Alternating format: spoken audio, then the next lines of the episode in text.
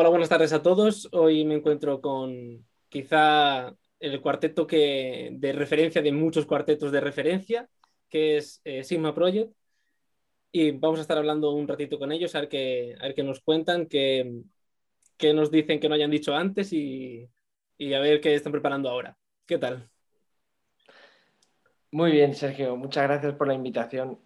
Estamos muy contentos de compartir aquí unos minutos contigo. Bueno. Eso, muchas gracias, Sergio. Un placer.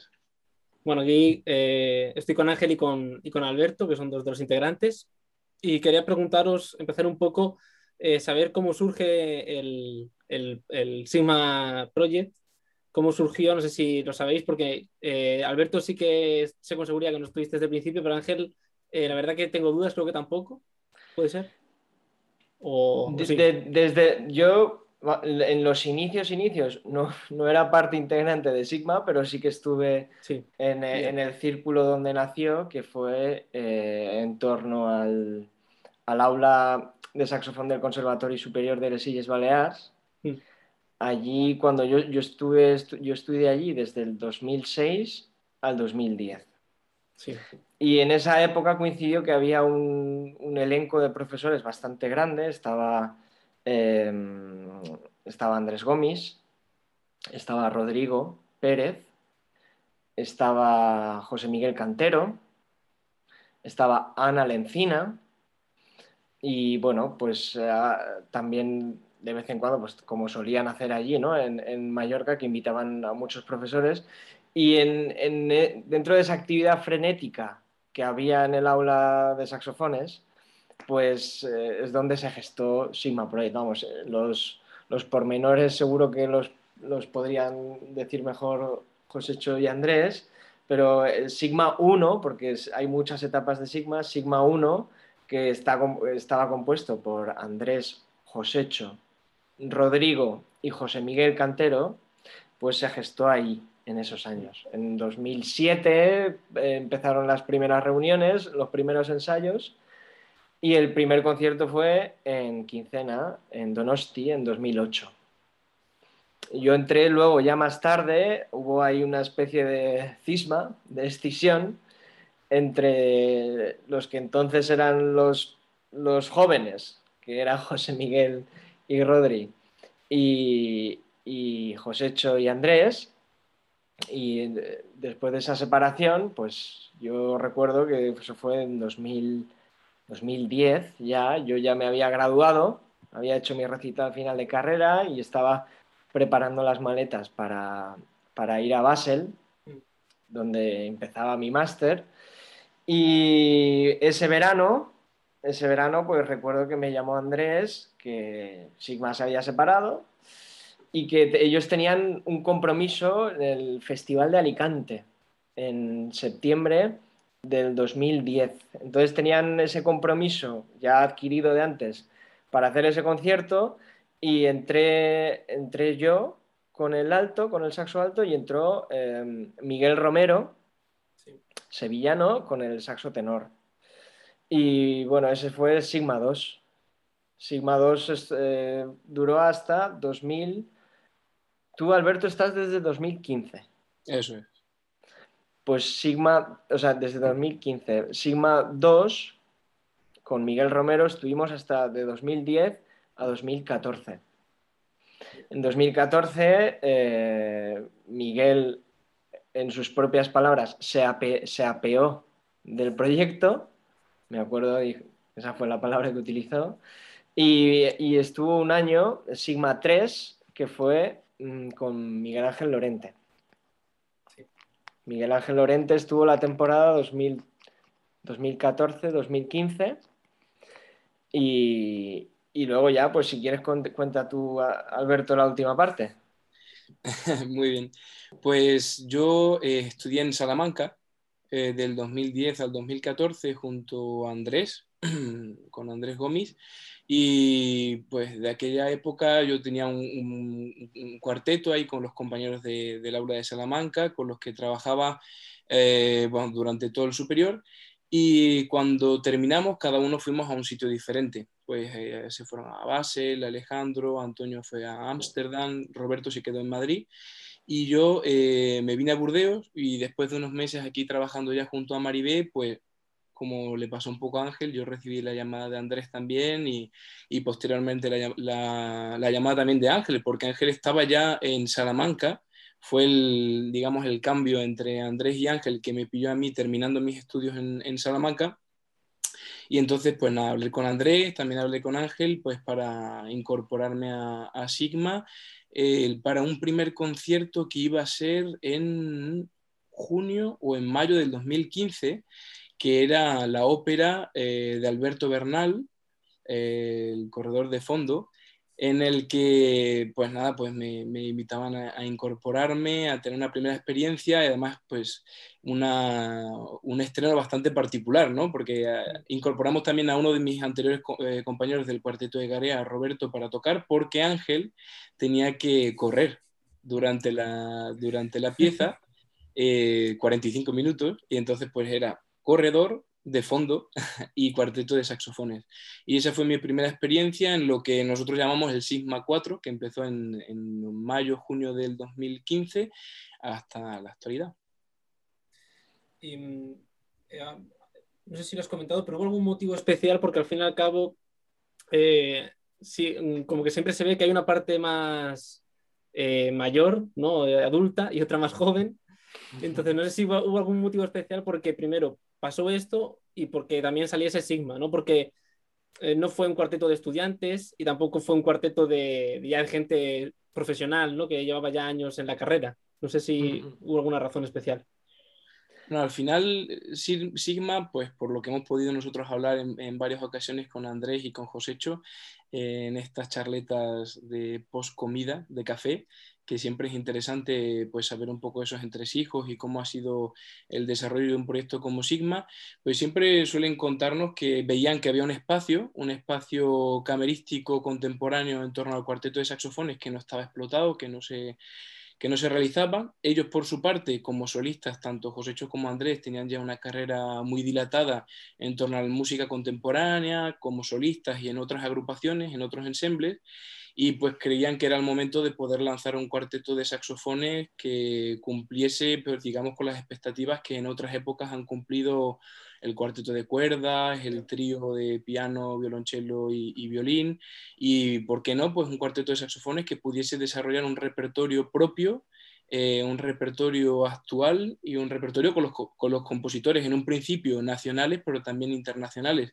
Y el hecho de que sea intergeneracional, yo creo que también es por la idea de Sigma, de suma y de poder sumar diferentes experiencias, diferente, pues al final, por una parte, por ejemplo, la experiencia, el bagaje, pero por otra parte, pues la vitalidad y la conexión con, pues, con lo más actual tanto a nivel compositivo y, digamos, eh, tecnológico y, todo esto que significa pues, la juventud, ¿no? que significa eh, nuestra, nuestra capacidad de, de, poder agrupar todas esas condiciones. ¿no? Eh, iba a comentar también un poco la ópera esta de Alberto Bernal, porque eh, creo que habéis tocado tres óperas en Sigma.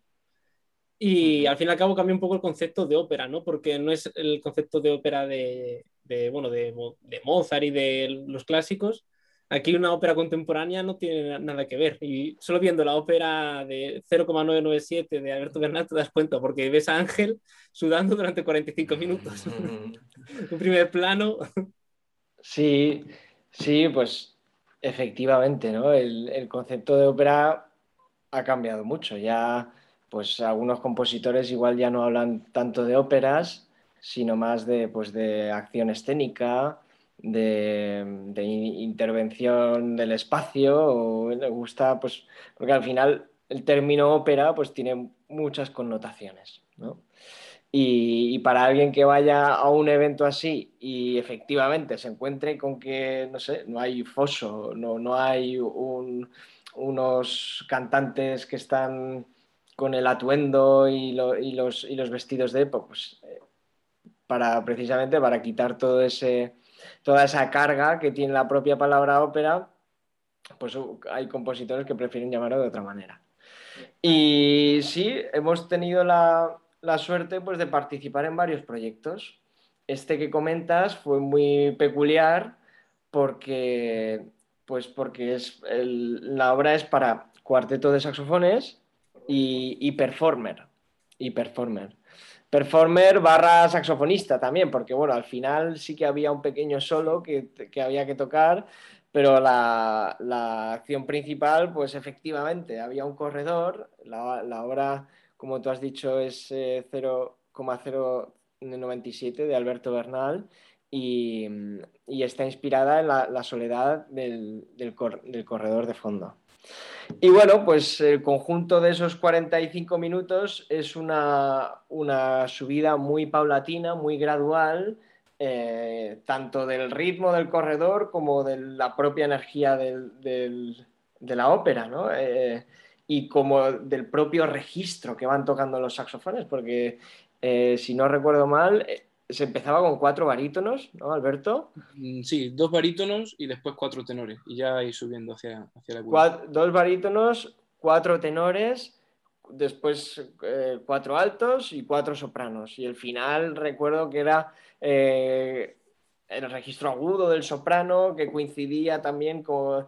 Mm, que cuando el ritmo de la, de la cinta donde yo estaba corriendo era más alto, estaba, tenía amplificado mi respiración y también los latidos de mi corazón. Los latidos de mi corazón estaban eh, difundidos por la, por la sala, por, la, por la, los altavoces de la sala. Entonces eso contribuía un poco a la sensación de estrés, que era al final la, el objetivo de Alberto. ¿no?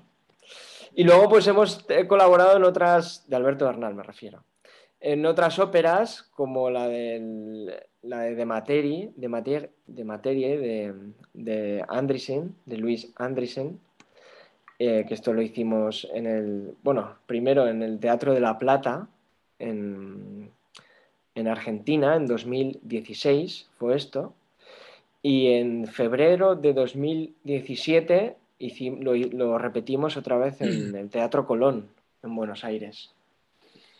Y a nivel así de ópera, pues puede que sean las dos colaboraciones más grandes que, hemos hecho. Yo, bueno, de hecho, si alguien no ha visto la ópera de Alberto Bernal, recomiendo mirarla y sobre todo con la partitura, porque creo que, vamos, yo la estoy viendo con la partitura y la tendrá en la web, el vídeo de, del estreno con la partitura y se ve eso, cómo aumenta el ritmo y las respiraciones, incluso cuando eh, al final ya no estás corriendo, que te marca las respiraciones, el tiempo que tiene que ser, es eh, Mm. súper interesante, ¿no? Ver la obra con la vez que está viendo la partitura. Sí. Y vamos a hablar ahora de, de lo que acaba de terminar, que es eh, Sigma Orionis, que es una temporada digital de nueve eh, conciertos, bueno, microconciertos que, que habéis hecho. Y quiero saber por qué decidisteis hacerlo digital. Creo que es un poco obvio, pero bueno, comentar un poco la idea. Pues mm, esto ha nacido un poco a, a raíz de esta época un poco tan extraña ¿no? que, hemos, que, seguimos aún todavía viviendo, que por motivos obvios nos ha alejado de los escenarios de una forma más asidua. Eh, afortunadamente estábamos muy mal acostumbrados, un poco contradictorio, pero estábamos mal acostumbrados a tocar mucho y a menudo y poder disfrutar mucho de, de estar en el escenario y compartir la música. Y, pues todo esto cambió de, de, repente y pues nada, nosotros seguimos trabajando con las condiciones con las que, pues con las condiciones que se nos dieron. Además, eh, creo que ya llevamos un tiempo también reflexionando sobre que la idea de desarrollar algún proyecto digital eh, que fuese paralelo a nuestros habituales conciertos para poder también conectar pues, con otro público que hoy en día quizás está más eh, sumergido en, todo lo que significa eh, el mundo digital, el mundo de las redes sociales. Pues, me imagino un poco también como, como te ha ocurrido a ti, ¿no? ¿Por qué lanzar un podcast de saxofón? Pues porque al final hay un público que quizás no está tan metido en el concierto, no tiene tanta tradición de ir a una sala, pero sí que ve muchos conciertos y sí que consume mucha música mm, clásica o contemporánea a través de redes sociales o de plataformas como YouTube. Y entonces esa, esa necesidad un poco también de conectar con, con las nuevas generaciones y, ¿por qué no también un poco de una manera divulgativa? O sea, poder acercarnos no solamente para mostrar eh, nuestra música, nuestra, nuestras nuevas creaciones, sino también para quizás ayudar a, comprender y asimilar un poco mejor esta música y por eso nace el formato Sisma Orionis, no solamente como un concierto al uso, sino también pues como toda una especie de ritual en el que queremos que, el público pueda entrar en, los detalles de lo que significa el trabajo cotidiano de un grupo como Sigma. En, cada uno de los conciertos hay una introducción en la que eh, presentamos junto con el compositor la pieza, en la que buscamos que nos pueda quizás dar, unas claves, eh, que nos pueda contar un poco cómo ha sido el trabajo con un cuarteto de saxofones, no solamente para saxofonistas, sino también para otros compositores o musicólogos o simplemente aficionados a la música. Eh, seguido va el concierto en sí, la, la pieza, y después, por lo general, hemos buscado eh, algún tipo de charla que fuese interesante y que pudiese funcionar con la música que habíamos escuchado precedentemente. Hemos tenido charlas desde nosotros mismos con los compositores, con ingenieros de sonido. También, por ejemplo, tuvimos una charla muy interesante entre dos compositoras sobre qué significa la coautoría. Eh, hemos tenido charlas muy interesantes también sobre música y ecología. Eh, entonces, bueno, quizás pues eso, buscar un poquito un vínculo entre la música que escuchábamos y otros temas de conversación para, pues, para poder ayudar a la gente también a, acercarse a esta música. Y al final, un poco más para saxofonistas y compositores, un tip musical en el que pues, hemos desarrollado conceptos técnicos, hemos hablado sobre, pues sobre todo sobre, sobre cuestiones técnicas, ¿no? De cómo ejecutar eh, algunos tipos de, de recursos, cómo los compositores pueden servirse de ellos y pues nada, acercar un poco más ese lenguaje a, todos los públicos. Entonces yo creo que ha sido un poco esa la idea general y la verdad es que en estamos bastante contentos, ¿no? Supongo que Ángel estará de acuerdo, ha sido una experiencia muy, muy grata. Eh, hemos, mm, creemos que hemos llegado a, una buena cantidad de público y creemos también que es un proyecto de largo plazo, así que seguiremos trabajando para, para que Sisma Oriones tenga una larga vida. Sí, eh, porque justo, o sea, yo iba a comentar eso, que me parece muy interesante porque ya no es solo eh, lo que es el concierto en el vídeo, ¿no? Sino que hay una explicación al principio, una introducción, y al final, pues es un, consejo, un truco, un tip que, que, dais para los músicos, es como eh, ir más allá de lo que es el concierto, ¿no? Incluso, bueno, cuando yo, la primera vez que os vi, bueno, la última vez que os vi, que fue la primera también en directo, fue cuando vinisteis a Badajoz justo antes de todo esto que, por ejemplo, pude hablar un rato con, con, contigo, con Alberto, y no sé, es como un poco hacer eso, ¿no? Imagino, eh, lo de haber puesto, acercarse un poco más al público. Claro, o sea, eh, nosotros en general mm, siempre después de cada concierto intentamos abrir un diálogo, eh, pues para que y eso nos ocurrió un poco también, creo que fue en, torno al 2015, 2016, recuerdo muy, muy eh, concretamente un momento en el que estábamos en Francia, en un pueblecito en medio de la Val de Loire, eh, en el centro de Francia, realmente muy rural, y que la tenía un público, la Charité sur Loire, y, que había un público muy eh, de la zona, no era un público específico de contemporánea, sino un público que habían creado progresivamente con el paso de los años con el paso de los años del propio festival. Y recuerdo que en ese momento en concreto hicimos un concierto bastante, un poco space quizás, o sea, como que enlazábamos mucho las obras, eh, cambios de luz, Sí, había música de Posadas, López López. Entonces era un repertorio duro para la gente que no esté tan acostumbrada a la escena contemporánea y sin tampoco mucha explicación. Y recuerdo las palabras de una persona, una paisana del, del, pueblo, que nos decía que habíamos parecido como un poco extraterrestres que aterrizaban de repente en el escenario y que se habían quedado impactados, pero que les hubiese gustado poder acercarse un poco más y, comprender un poco mejor lo que acabamos de escuchar. Entonces, yo creo que eso nos impactó también un poco a todos y entendimos que independientemente del tipo de público al que vayamos a dirigirnos, siempre es bueno eh, tener unas palabras, poder acercar la música desde otros puntos de vista y poder hablar con ellos. Entonces es como que se ha convertido también en una parte de nuestra rutina de, los conciertos, el poder hablar con el público al final. ¿Y creéis que va a cambiar un poco la manera de hacer conciertos ahora? O sea, después de haber tenido la experiencia de la temporada digital, ¿creéis que va a haber muchos más conciertos de esta manera? Mm, supongamos que ya no hay COVID, me refiero. Para mí hay un punto que es, es muy positivo, que independientemente de que haya pandemia o no, si Sigma Orionis puede establecerse como para que haya una segunda, una tercera y una cuarta temporadas, está bien en el sentido en el que queda, ¿no? Tú ahora, por ejemplo, Sergio, para preparar un poco también la entrevista, has visto de qué va Sigma Orionis, has visto los conciertos que hemos hecho, has visto el contenido y, eh, te has acercado a un contenido que está ahí disponible, Que, queda, que de alguna manera es nuestra contribución a la cultura, ¿no?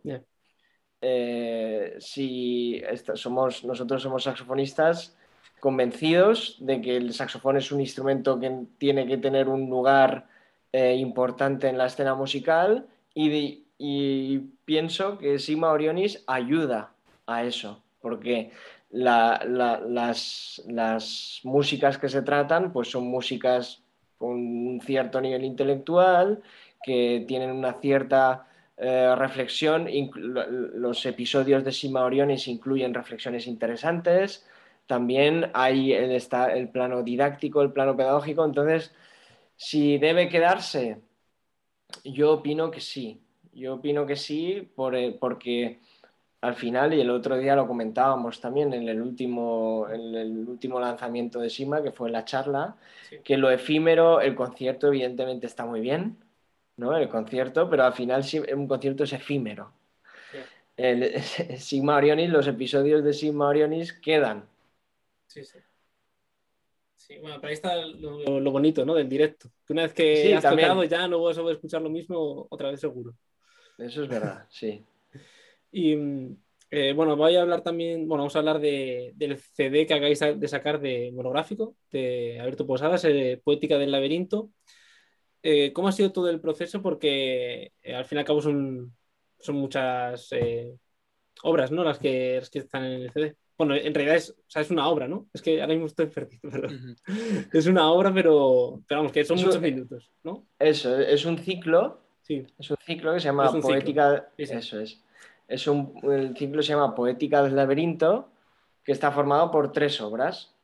Sí. Son Nosos, Climen en Dalen y Senderos que se bifurcan y al final cada una de las piezas pues es una, alegoría sobre, sobre el, laberinto en sus diferentes formas. Nosos hace referencia a la antigua ciudad eh, griega donde, estaba, donde se encontraba el laberinto del Minotauro. Hmm. Climen en Dalen hace referencia a las litografías de Escher, que seguramente lo habrás visto alguna vez, son las, las pinturas, las imágenes donde se ve escaleras que suben, pero en realidad están bajando. Y es un poco también laberíntico, es otra poética que tiene el laberinto. Y el tercero hace referencia a los senderos que se bifurcan de, Borges. Entonces, eh, ese es el contenido del CD que hemos estado trabajando pues durante mucho tiempo. El estreno absoluto de, toda la poética lo hicimos en el Colegio Nacional, en México, en Alberto, en 2000, esto fue 2017, mm, primavera de 2017. Pero bueno, antes, con anterioridad, ya habíamos estrenado Nosos, que es el primer cuarteto, y, y Climen en Dalen. Es como que el estreno oficial de todo el ciclo fue en el Colegio Nacional en México en 2017 y después de haberlo rodado mucho, pues es cuando vino ya la, decisión de grabarlo eh, con, con, Vergo, con el sello con el que lo hemos hecho, eso es. Mm, y bueno, eh, quiero que me expliquéis un poco cómo elegís cada papel en cada, en cada obra, porque al fin y al cabo sí que al principio dijiste eh, bueno, no me acuerdo quién era, pero yo entré por el que era el tenor, ¿no? Pero es que ahora mismo eso no existe, o sea, porque puedo, ver a Alberto tocando el tenor, pero como en la siguiente hora está tocando el soprano, me refiero. No sé si tenéis alguna manera especial de elegir quién toca cada instrumento en cada obra. Bueno, el criterio básico, digamos que sí que hay una repartición clásica, convencional del cuarteto, que es eh, soprano Andrés Gómez, alto Ángel Soria, el tenor lo toco yo y el barítono es Josécho Silguero. En general, esa es la disposición tradicional. Y en muchos casos se respeta porque los compositores pues eh, tienden a escribir hacia ese tipo de formación. Lo que es verdad es que hoy en día nosotros desde luego no le ponemos ningún tipo de, impedimento a ningún compositor que, para que escriba eh, para el tipo de formación que él crea o ella crea conveniente. ¿no? Eh, si requieren dos saxofones bajos y dos sopranos, con el, como en el caso de, Cora de Sánchez Verdú, que fue lo que viste en, el concierto en Badajoz, y que por cierto también está grabado y pronto saldrá también con, con Vergo. Eh, en ese caso, por ejemplo, tendemos siempre a repartir, digamos, de agudos a graves, con la misma lógica, pues soprano alto tocan sopranos y tenor barítono tocan bajos. Eh, en otros casos, pues se da que el papel del saxofón 3 termina con un solo de barítono. Pues si termina con un solo de barítono, el saxofón 3, que digamos en la disposición es el tenor, pues ese papel concluye, su, concluye tocando el barítono, pues la persona encargada de ese papel, que en este caso, por ejemplo, sería yo, pues termina con el, solo de barítono.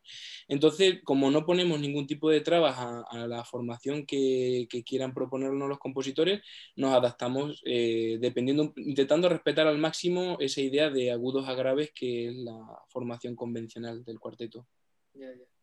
¿Y cómo es el trabajo con, los compositores? Porque sobre todo, eh, al fin y al cabo, estáis estrenando casi siempre obras. ¿Y cómo es ese trabajo también, bueno, ahora que no podéis igual veros tan cara a cara, ¿no? Que no pueden escuchar perfectamente todo, no sé cómo, cómo lo hacéis. Pues al final es un proceso que se ha convertido en algo un poco como natural. O sea, depende también mucho de, de cada compositor. Hay compositores que son totalmente independientes, que, y a nosotros además nos gusta que se atreven a coger el instrumento y aprender a tocarlo y no solamente deducir cómo funciona, sino realmente eh, pasar por el, el, hecho de hacerlo sonar. Y eso es muy importante porque así digamos que lo que escriben muchas veces es mucho más orgánico y más realista. Hay otros que no necesitan a lo mejor de tener que tocarlo para conocer perfectamente lo que, lo que funciona en, cada uno de, los instrumentos perfectamente y hay compositores pues, que necesitan de un poquito más de apoyo por parte del grupo para a lo mejor conocer más al detalle algunas técnicas en concreto o si hay algunas cosas que son realizables o no. Entonces, dependiendo de cada caso, trabajamos de una manera u otra. Por lo general, cada uno de nosotros se hace cargo del trabajo con cada uno de los compositores, pues si tenemos cuatro o cinco estrenos, más o menos intentamos repartirnos eh, y estar un poquito al servicio de cada uno de los compositores para sus necesidades. Hay casos en los que nos llegan las partituras ya directamente escritas y sin ningún tipo de pregunta previa, y hay otros casos en los que, pues, o bien se hace durante el proceso o bien al finalizar nosotros hacemos una primera lectura en la que sugerimos ciertos cambios para que la obra sea lo más orgánica y funcione lo mejor posible. Y mm, bueno, estamos hablando de música contemporánea, pero eh, a ver si podéis dar algún consejo porque como al fin y al cabo la mayoría de, los que me ven son estudiantes y mm, algún consejo para la gente que empieza a, tocar música contemporánea y sobre todo música con electrónica que al fin y al cabo, bueno, contemporáneo, pues por ejemplo puede ser la sonata de Albrecht, ¿no? Pero música electrónica ya es otro mundo aparte. Entonces, no sé si podéis dar algún consejo eh, también respecto a, eh, por ejemplo, utilizar eh, tablet, iPad, de alguna aplicación. Bueno, pues si quieres dividimos la pregunta. Empiezo yo y acabas tú, Alberto. Vale. es que al final lo, que comentas pues música contemporánea es un concepto que es, muy amplio, ¿no? O sea, ¿qué es música contemporánea? Has hablado de Albright. Pues Albright em, ya hace tiempo, ¿no? Que, hizo esta sonata que la, que al, final, contemporáneo puede ser eh, desde ciudades de Guillermo Lago, porque simplemente él lo ha hecho este, hace nada, hace años, o puede ser, claro, del estilo. Eh, sí, es como que el, propio término contemporáneo es, incompleto, porque si dices contemporáneo, eh, estás aludiendo al mismo tiempo a muchas cosas. Entonces, si, te refieres en concreto a, la, música con electrónica, bueno, pues eso al final, eh, la música con, con, electrónica o con electroacústica, pues tiene sus, sus sus cuestiones específicas que hay que, hay que tener en cuenta ¿no? a la hora de, de, tocarlo. Lo que dices de tocarlo con iPad, bueno, pues te puede facilitar en el sentido en el que puedes pasar las páginas más fácil, ¿no? Pero a la hora de tocar con, con electrónica, bueno, tú Alberto sí que tienes más experiencia, ¿no? Que has hecho, bueno, controlas el Max, tienes el, el Max. Por ejemplo, eh, precisamente con uno de los profesores de composición de Badajoz, ¿no? Con Gonzalo Navarro, eh, pues hemos estado trabajando desde hace ya un tiempo una obra para barítono y electrónica. En su caso en concreto es una de sus primeras experiencias y de hecho creo que ahora estaba realizando un máster en la Caterina Gurska, ¿no? De, de, electrónica o de electroacústica, no recuerdo bien exactamente cómo sí, era. Con, con Bernal, ¿no? Está. Eso es. Y entonces, por ejemplo, la evolución de su, de su patch desde que empezamos a trabajar la obra hasta hoy en día ha sido muy grande. Los recursos que ha utilizado, las necesidades técnicas, eh, antes eran como un poco primitivas, eh, era un patch muy poco desarrollado, pero funcional al fin y al cabo, que era lo importante, pero es verdad que a medida que ha ido pasando el tiempo, el patch ha evolucionado y ahora requiere a lo mejor de menos detalles técnicos eh, y, es mucho más digamos, más más usable, por decirlo de alguna manera.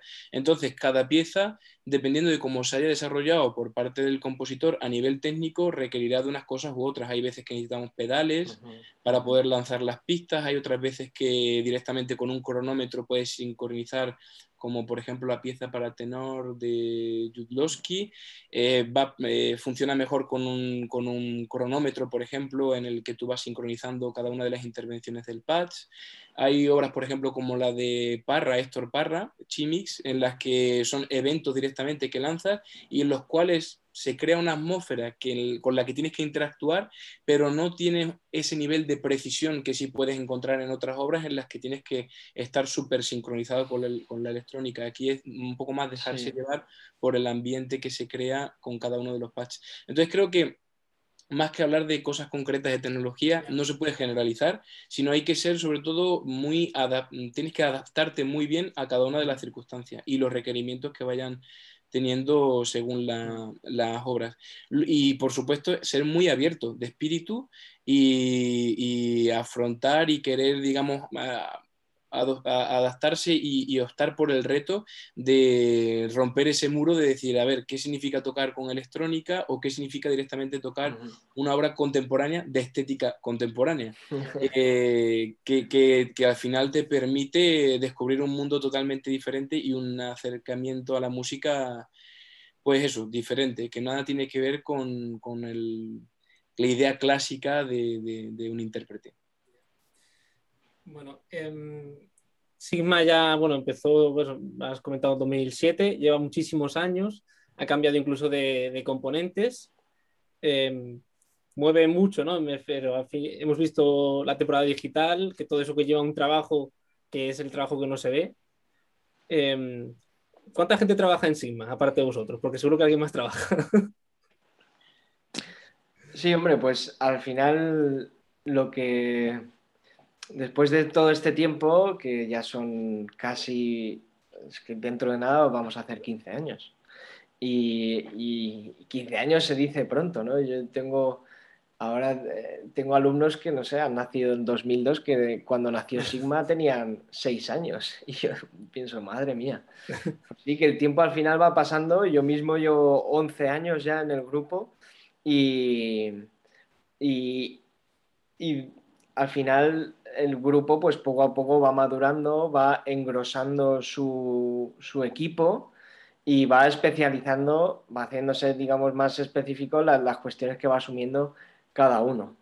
Eh, nosotros somos la cara visible, nosotros somos lo que se ve, mm. pero luego hay un equipo de gente con los que colaboramos que, bueno, pues desde los temas más... Eh, a nivel burocrático, de subvenciones, muchas veces también de, un poco idear programas o conceptos de programas que eso lo hacemos con Coro, con Coro Bonsón, que ella está también desde 2010, cuando yo entramos juntos. Ella antes estaba trabajando, ha trabajado una época en, en la Reina Sofía. en la escuela Mm. Reina Sofía. Para todo el tema de, pues de económico, asesor económico, tenemos a Íñigo Azpiolea, que también nos, nos ayuda mucho cuando tenemos algún, algún, pues por ejemplo, tenemos que hacer una factura en el extranjero, ¿no? Y, y hay algún número que se nos escapa o haya, pues él está siempre echándonos un cable. También tenemos el, eh, nuestro, el que, con el que hacemos la web, que es Alejandro, Alejandro Gil, Alberto. Sí, Alejandro, mi, mi aldea. Y bueno, eh, por el tema de grabación colaboramos con Alex Gomis. Hemos hecho parte de la temporada con él y otra parte con Iker Casares eso es. De AI Video. de AI Video. Y básicamente este es el equipo. No sé si me dejo a alguien, Alberto. Bueno, en el apartado escenográfico hemos trabajado mucho también con Javier Larreina, él, es- él está afincado en Vitoria y también hemos hecho muchos trabajos de, arte plástico u otro tipo de representaciones artísticas en mezcla con la música junto con César Barrio en Madrid. Sí, que al final es una familia que va creciendo y todos forman parte de Sigma. Hay muy importante que hace poco tiempo se sumaron también al proyecto dándonos el apoyo eh, que nos faltaba en cuanto a redes y difusión de, de todos la, pues, a todos los, proyectos sismáticos, desde Siendo Músicos, que es una agencia de, que, muy joven, con dos chicas muy, muy, muy jóvenes y con mucha vitalidad, siendo músicos, así que para todos los jóvenes que quieran acercarse al marketing musical, ahí pueden ellos eh, tener referencias. Y mm, claro, habéis dicho, por ejemplo, de, de las instituciones, ¿no? Bueno, del Estado, ¿no? Subvenciones, etcétera. Eh, Sigma Orionis ha contado, de hecho, con, con apoyo, ¿no? Si no recuerdo mal, no de exactamente quién era el, el título, pero tenía apoyo. ¿Cómo es trabajar con, con cosas así como tan grandes, ¿no? Como es eh, cosas del Estado, instituciones del Estado? Pues la verdad es que nosotros, afortunadamente, ese tipo de, de trabajo con el paso del tiempo lo hemos podido delegar en personas que realmente se dedican a la gestión artística, como es el caso de Coro, que hablaba antes Ángel. Mm. Eh, es difícil conseguir entrar en ese circuito, no, no es tan sencillo, pero bueno, es un buen aporte y una gran ayuda. Nosotros recibimos por lo general el apoyo desde el gobierno, desde el Instituto de Cultura del País Vasco, también de, del INAEM, del Instituto de Cultura de- del Ministerio de España. También tenemos muy buenas relaciones y hemos recibido muy grandes apoyos desde mm, la Siemens, la Fundación Siemens, que de hecho ha sido uno de nuestros grandes benefactores para poder llevar a cabo el Sisma Orionis. Y al final es, creo que mm, es importante todo lo que significa el apartado evidentemente de números, de rellenar dosieres, de Mm. documentos, pero creo que lo más importante al final también es tener un proyecto que pueda interesar a las instituciones, ¿no? O sea, poder aportarle algo y que ese dinero se vea reflejado, pues en este caso, en cultura y en, y en- y en Mm. divulgación y en poder pues tener la, la marca de la cultura española, eh, europea, eh, en otros países, ¿no?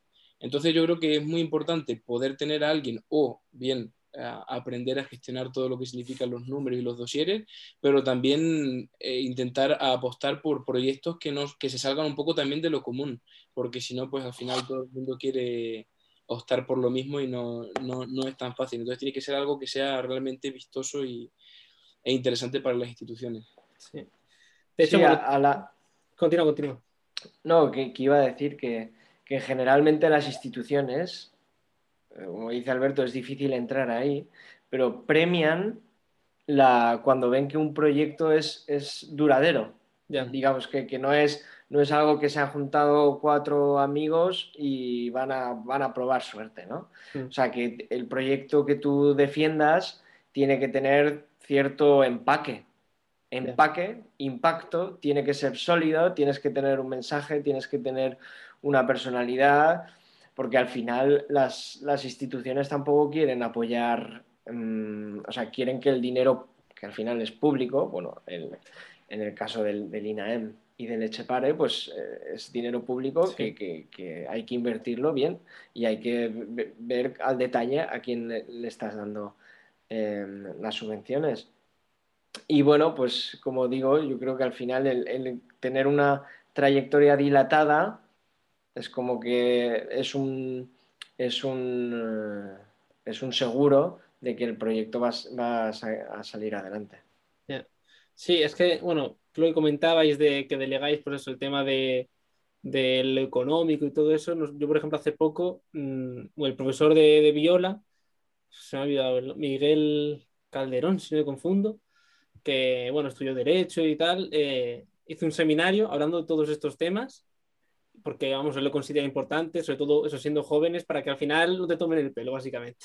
o sea, eso es lo principal, ¿no? Y luego porque tienes que saberlo porque es la vida, es lo que te espera, es el futuro. Sí. Y la verdad que en dos días nos, nos fundió el cerebro lo que estamos ahí. O sea, no, porque nos hablaba tanto un poco, bueno, de todos los temas legales y luego también le daba un poco a, a lo que es cómo venderse uno mismo. ¿no?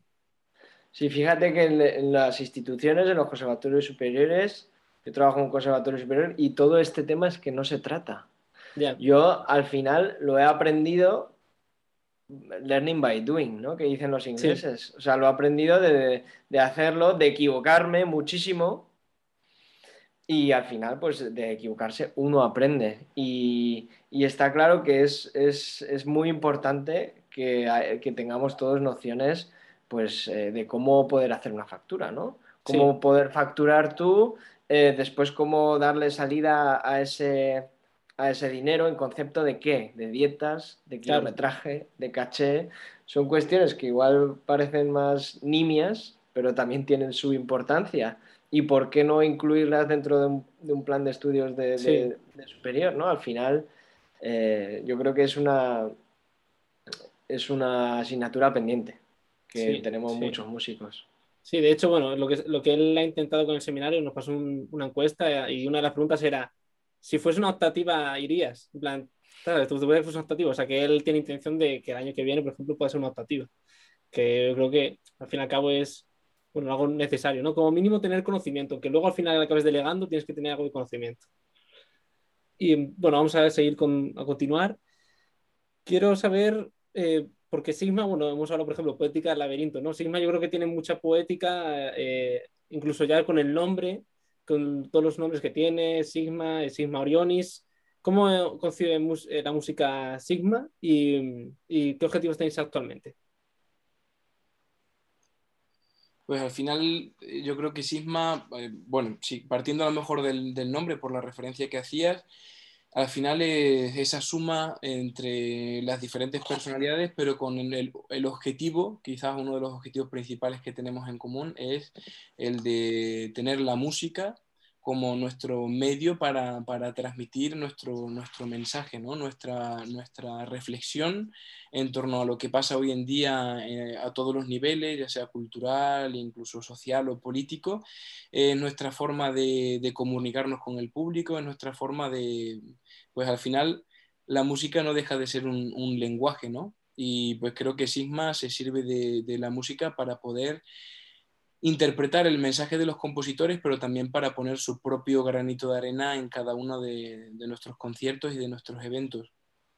Y como proyectos o objetivos que tenemos más, así más próximos, pues al final sigue siendo el, de siempre desde hace años, que es seguir creando nueva música. Trabajo con nuevos compositores, desarrollar nuevos repertorios e intentar que cuando todo vuelva a la normalidad, pues podamos eh, estar de nuevo al pie del cañón, ¿no? Que se dice, que dicen los antiguos, eh, para poder em, volver a los escenarios y, seguir, seguir, tocando. Y pues nada, tenemos proyectos con compositores muy, muy interesantes, cada vez con más eh, llegada y con más, y con más em, recorrido internacional. Tenemos, por ejemplo, el futuro trabajo con, con Jaya. Eh, la compositora israelita y otros tantos compositores también que tenemos ahí ya eh, pues en, proceso de, trabajo. También jóvenes, jóvenes compositores, por supuesto darle también voz a, las nuevas generaciones para que puedan, pues a través de nuestra formación y de nuestros medios, pues puedan también eh, expresar su música y que nosotros podamos llevarlo a los escenarios. ¿Y alguna fecha sí que podáis avanzar de algún futuro proyecto que esté más concreto? Bueno, pues tenemos dos fechas, ahora una en abril y otra en mayo, eh, donde vamos a, vamos a la escuela TAI, que es una, escuela superior en Madrid, donde vamos a hacer como una especie de, taller de composición. Eh, digamos que en, el mismo contenido del máster está que los compositores tienen a Sigma como instrumento para, para, para que toquemos sus creaciones. Y es un proyecto conjunto, lo hacemos con neopercusión. Eh, y entonces los, compositores están escribiendo para cuarteto de saxofones y em, dos percusionistas. Y a, raíz de ahí pues van a salir ocho obras pequeñas, las cuales vamos a trabajar en dos días em, separados, uno es en abril y otro es en mayo Mm, y pues la verdad es que no mucho más de momento, o al menos no eh, todo lo que podemos decir. Ya. Porque hay algunas cosas que igual no están del todo seguras y otras que igual preferimos ser un poco más, más reservados.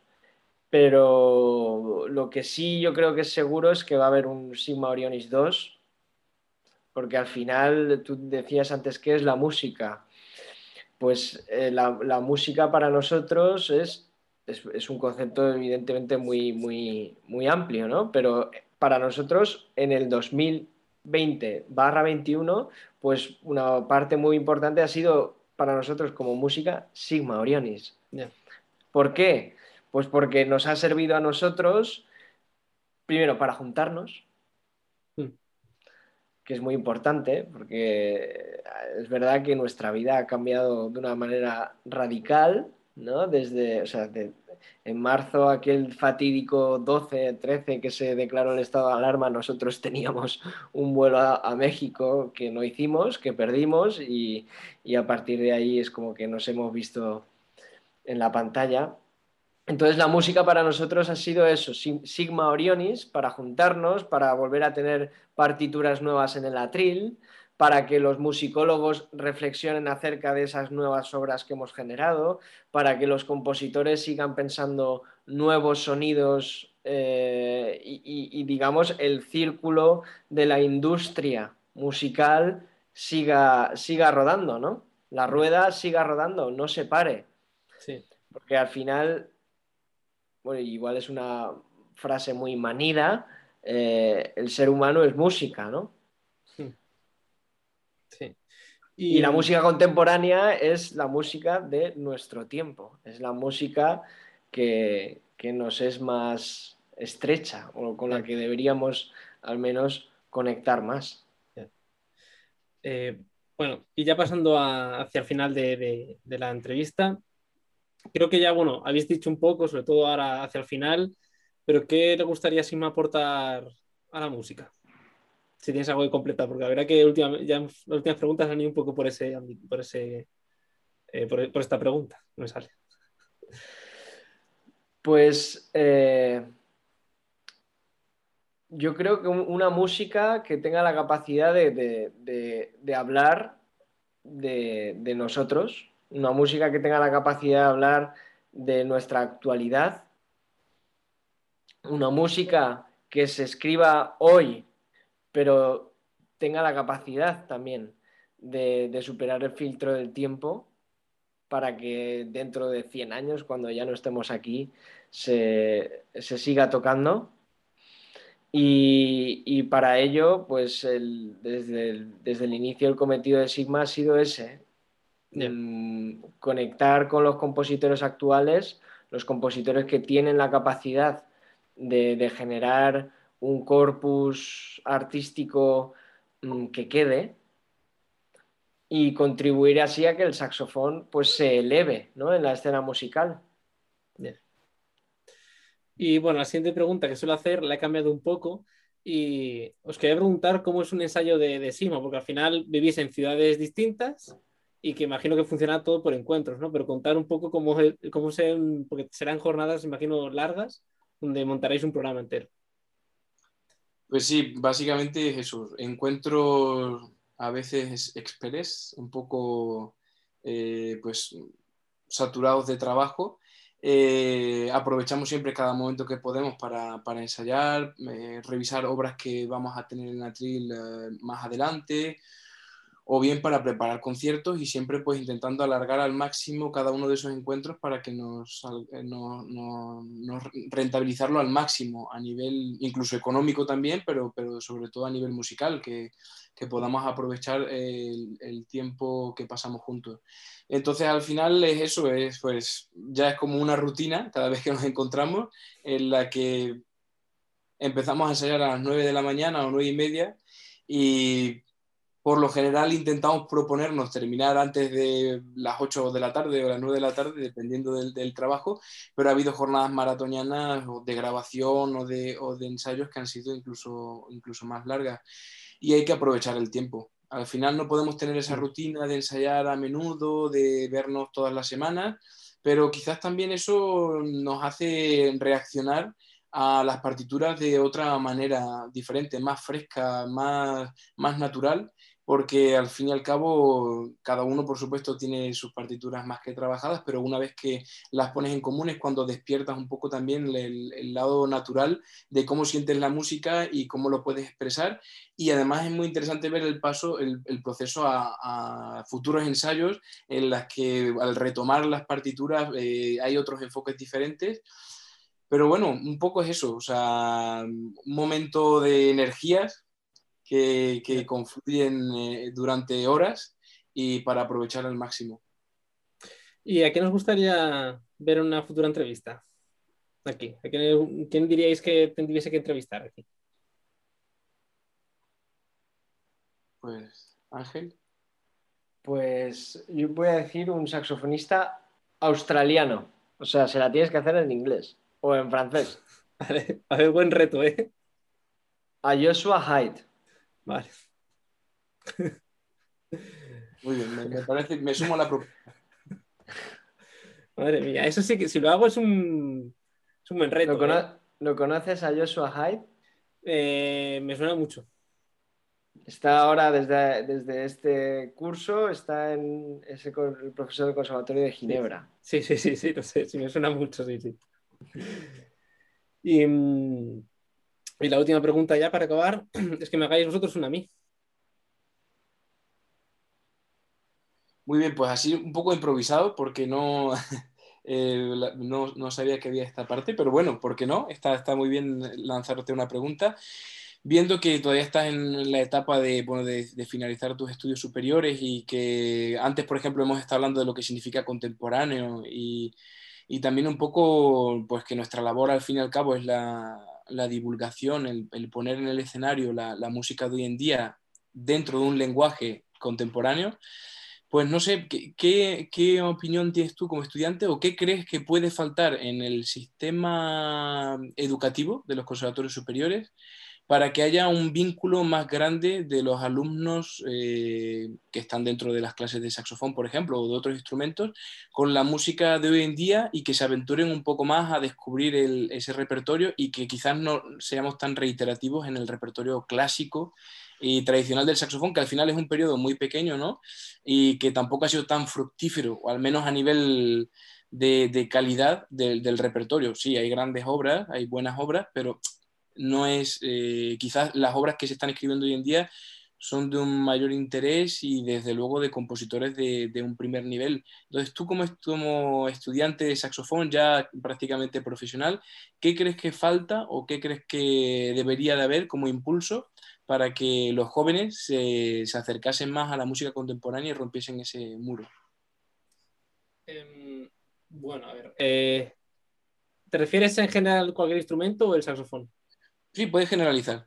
Sí, sí. Es que de manera general, eh, en realidad la respuesta yo creo que es más fácil porque es simplemente que hay muchos profesores, sobre todo eh, lo que viene a ser cuerda, que se aferran más a pues, su repertorio clásico. Entonces yo creo que ya por ahí sería simplemente que el profesor tiene que tener, el ser primero que tiene que tener la inquietud para enseñar un repertorio nuevo. Porque uh -huh. una persona que está tocando el violín y en profesional probablemente no le hayan hablado nunca de música contemporánea de violín o de piano mismo, no sé el que sea, en superior si tampoco le hablan, luego es que ya que se va a poner, pues igual sí, pero si hablamos de eso en tema estudiantes, el profesor es el que primero tiene que tener la inquietud. Y en saxofón, por suerte, por desgracia, en general yo creo que todos tienen mucha inquietud por el contemporáneo. Y, y por ejemplo, yo creo que sí que puede faltar un poco más, eh, bueno, claro, yo conozco lo de mi conservatorio, ¿no? De la asignatura de Lin, al fin y al cabo, claro, te meten a ti y meten, pues como he dicho, un piano, un violín, pero es que tu música contemporánea eh, igual yo en primero ya he visto muchas más obras contemporáneas de lo que conoce un violín, que igual para él el contemporáneo es Bartok. ¿Sabes? O sea, es que, no sé, es como un 5x8 igual para algunos contemporáneo, ¿no? Una, una, persona que está acostumbrada a leer en binario, pues un 5x8 eh, le parecerá una cosa de otro mundo.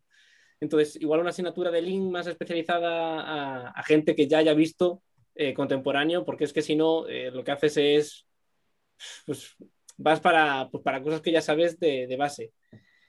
Y si se tiene que acercar más, pues no sé, a ver, programar conciertos contemporáneos, por ejemplo, en Badajoz eh, está eso, el, ciclo de música contemporánea, donde, por ejemplo, yo creo que casi todos los estudiantes, de que si quieres, todos los estudiantes tocamos, toca el aula de, de de lectura de música contemporánea, tocamos los saxos, toca percusión, y también tiene que tener una persona la inquietud de interesarse por ese repertorio. Obviamente, el que no se quiere interesar, da igual lo que le pongas delante, que no se va a interesar. O sea, que se aferra a Mozart, Beethoven y Bach, ya está, de ahí no va a salir. Hmm. Y no sé si ha contestado un poco la pregunta, ¿verdad? Porque me pongo las ramas. Muy bien. Sí, sí, sí, sí está, muy, bien, Y pues nada, ya está, ya está aquí. Muchas gracias por, por haber venido y espero veros pronto. en directo también espero veros pronto. Y, nada, muchas gracias de verdad por, por este ratito. Pues muy gracias, a ti, y hasta pronto. Hasta pronto.